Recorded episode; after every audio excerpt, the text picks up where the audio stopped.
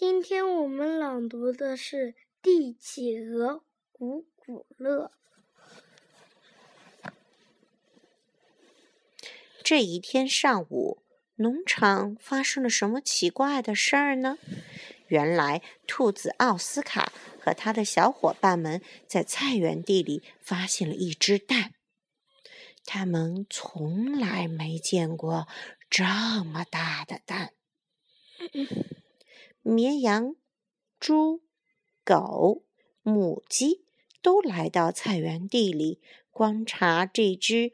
奇怪的大蛋，鸡妈妈非常认真的说：“我们得把它孵出来。”于是它爬了上去。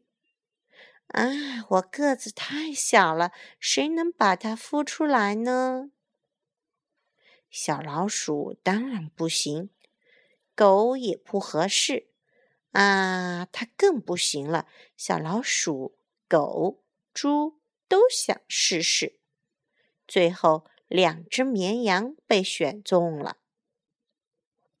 它们的个头刚刚好，身上的毛也挺暖和的。过来几天，只听到蛋壳碎了，里面钻出了一只肥嘟嘟、灰不溜秋的小鸡宝宝，咯咯嘎。他肯定饿坏了，公鸡大叫。可他不知道应该怎么办。能喂它吃点什么呢？它爱吃鱼，一次能吃好几斤呢。它吃饱了就会变得很可爱了。一旁小猫出主意说：“这是真的，这只小鸡很可爱，在院子里的鸡宝宝中就数它最逗，大家都叫它。”古古乐，大家都很喜欢它。是谁在给鼠妈妈照看鼠宝宝？是谁给山羊奶奶讲笑话？是谁给大家做好吃的饭菜？原来都是可爱的古古乐。是谁在笑小鸭们游泳？是谁闹醒大公鸡，让它喔喔叫？是谁给大脏猪洗澡呢？还是勤劳的古古乐呀？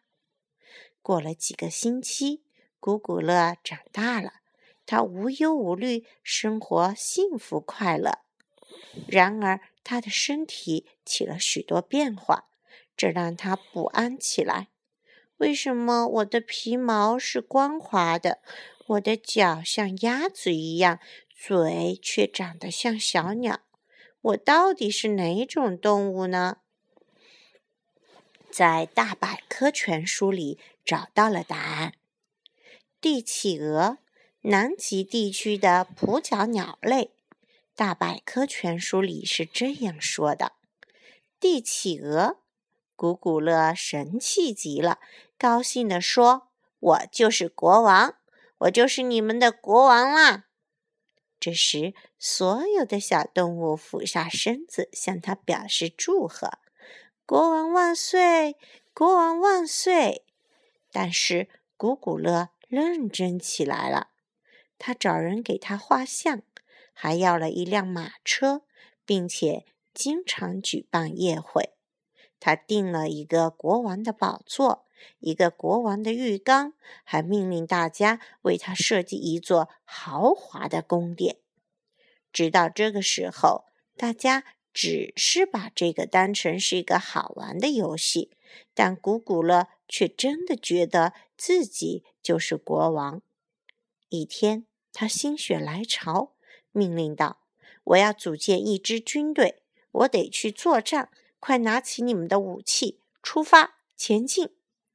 这时，小兔子火大了，说：“够了！我不喜欢战争游戏，我不玩了。我们也不玩了。”其他动物也跟着闹了起来。古古乐很生气，没人听我的。既然这样，我回南极去。帝企鹅家族会承认我是他们的国王的。他憋了一肚子的气。呼哧呼哧的走了。接下来，大家都有些伤感起来。山羊奶奶郁闷了，饭菜索然无味。鸡宝宝们闹着要找他们的好朋友，公鸡也不再打鸣了，猪简直粘透了。然而，此时古古乐怎么样呢？他成为南极帝企鹅家族的国王了吗？他快乐幸福吗？不，古古乐很伤心。他很怀念和小伙伴相处的快乐时光。现在，他决定回到农场去。虽然这样他觉得很没面子，但还是希望小伙伴们能原谅他。为了欢迎他回家。大伙儿当晚举办了一个盛大的化妆舞会。今晚谁来当晚会之王呢？我再也不当什么王了。大家一起唱啊，跳啊，玩得开心极了。